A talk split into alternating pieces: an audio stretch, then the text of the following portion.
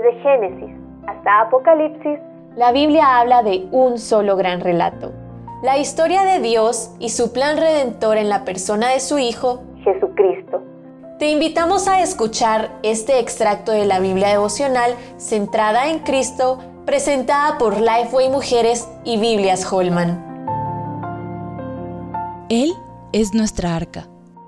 Génesis 7. La historia de la gracia de Dios empieza de nuevo con Noé. Ante la gravedad del pecado, vemos la respuesta de Dios que se expresa en juicio consumidor y gracia salvadora. El escenario se presenta de inmediato. Génesis 6 inicia con una descripción del nivel de maldad y pecado que había en la tierra, el dolor que esto le causó a Dios y su determinación de borrar al ser humano y a todo animal de la faz de la creación. Mas no podía faltar la maravillosa expresión de su gracia.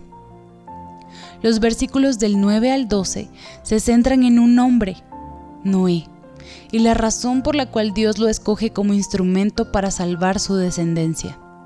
Era un hombre justo y honrado, que siempre anduvo fielmente con Dios.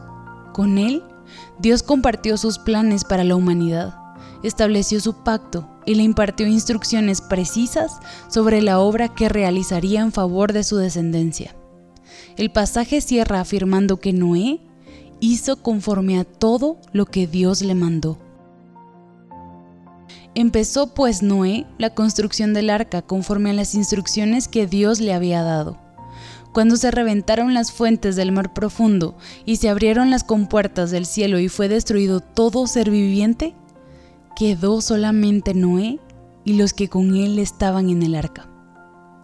Noé es un tipo de Cristo, es decir, nos apunta a Jesús, pues por medio de Noé su descendencia fue salva y por medio de Cristo es salvo todo aquel que cree.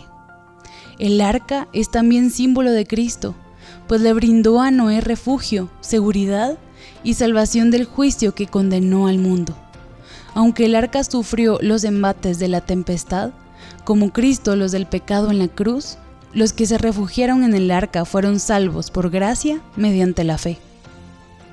De Cristo y Noé aprendemos la importancia de confiar y obedecer la palabra de Dios. Bendito sea Dios. En medio de las tempestades de la vida y la muerte, la firme y segura ancla de nuestra alma es Cristo. Para conocer más recursos relacionados a esta gran historia, visita www.centradaencristo.com.